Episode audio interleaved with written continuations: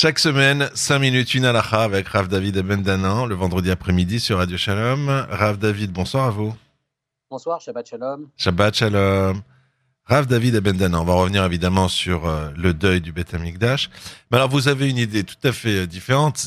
Mais comment ça se passe en dehors des trois semaines? Alors, par exemple, est-ce qu'il faut porter le deuil du Beth Amikdash durant l'année?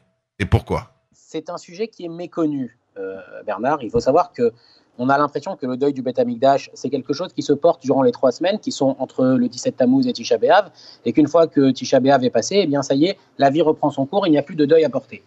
La Gemara raconte, on n'a pas l'habitude de raconter des histoires, mais la Gemara raconte dans Bava Batra qu'après la destruction du Beth Amikdash, un certain groupe de, de, personnes dans le peuple juif ont décidé de ne plus manger de viande, de ne plus boire du vin, parce qu'au Beth Amikdash, il y avait de la viande et du vin qui étaient apportés et que Rabbi Ochoa leur a dit bah, si vous mangez plus de viande et vous buvez plus de vin, je vous fais court l'histoire, même de l'eau, vous pouvez plus boire, puisqu'au Beth il y avait aussi de l'eau qui était versée sur le misbéach. C'est pourquoi Rabbi Ochoa a conclu et il leur a dit que ne pas prendre le deuil, ne pas porter le deuil sur le Beth constamment, je parle, c'est quelque chose qui est impossible. Le porter constamment, c'est quelque chose qui est également impossible.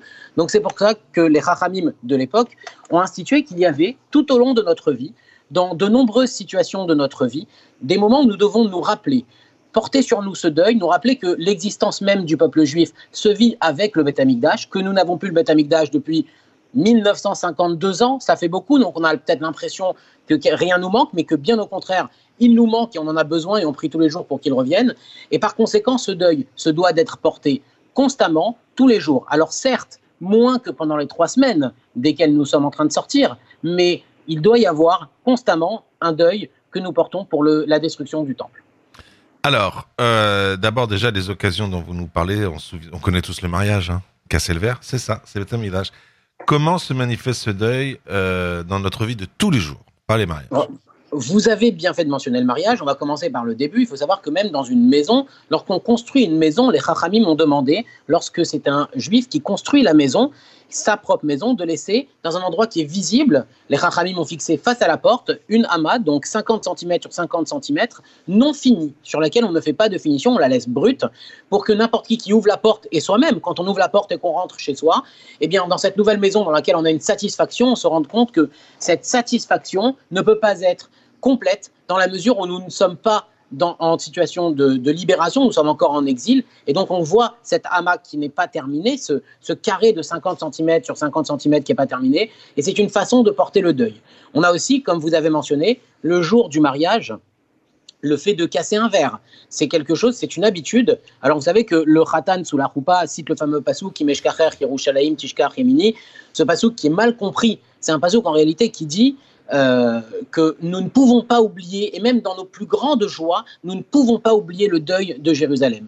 Et on casse ce verre pour montrer qu'il y a un problème, il y a une cassure à l'intérieur de nous, il nous manque le Beth Amikdash. On a l'habitude de dire Mazal Tov après avoir cassé le verre, mais il y a beaucoup de rabbinim qui demandent de ne pas dire tout de suite Mazal Tov, d'attendre un instant, en fait, de laisser cet instant, cette minute c'est quelques secondes même de silence en souvenir du Beth Amikdash, dans lesquels on prend conscience que notre joie ne peut pas être complète, et après seulement de dire Mazal Tov, puisqu'après les festivités peuvent commencer. Il y a d'autres halachot aussi. Par exemple, il s'est ramené dans le Shulchan Aruch que depuis la destruction du Beth Amikdash, eh bien, on ne, on ne dresse pas une table de façon complète. Il faut laisser un endroit qui est vide. Alors, c'est des habitudes qui sont moins respectées aujourd'hui puisque c'est beaucoup moins codifié. À l'époque, il y avait certaines choses qui devaient être à table, d'autres non. Et aujourd'hui, où il n'y a plus autant ces codes-là, c'est un peu plus difficile à respecter, mais on doit savoir que même lorsqu'on dresse une table, même pour un mariage, on se doit de montrer un deuil sur la table qu'on est en train de dresser.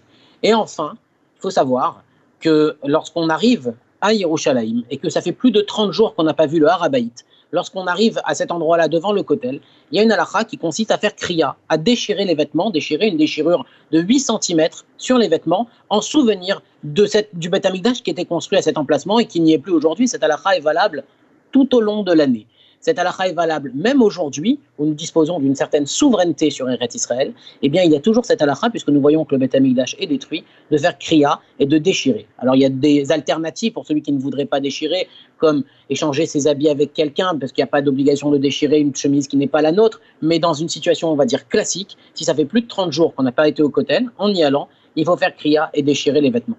Enfin. Oui, excusez-moi, je vous interromps.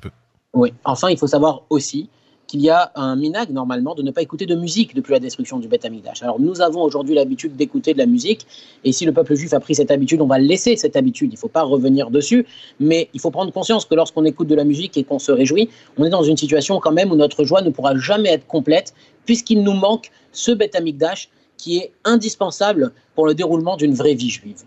Mais d'ailleurs, dites-nous en plus sur ces interdictions. Alors, ces interdictions-là, aujourd'hui, ce sont des interdictions qui sont méconnues et qui ne sont pas beaucoup respectées. Pas beaucoup respectées parce qu'elles ne sont pas apprises.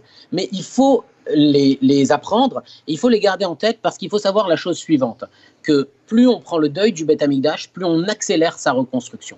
C'est lorsqu'Akadosh Hu voit que le Beth Amikdash nous manque, que quelque part Akadosh Hu accède à notre demande de le reconstruire. Si on montre un confort, eh bien ce confort-là peut, peut être interprété comme un manque de prière, un manque de tfila.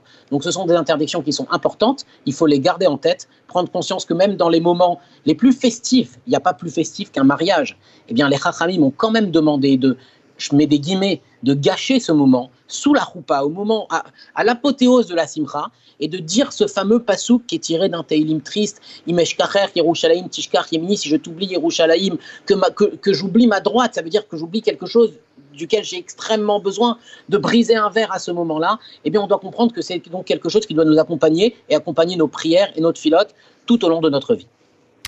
Eh bien, Rav David Abendanan, chaque semaine sur Radio Shalom, 5 minutes, une halakha. Je vous remercie. Bonsoir à vous. Shabbat Shalom. Bonsoir, Shabbat Shalom.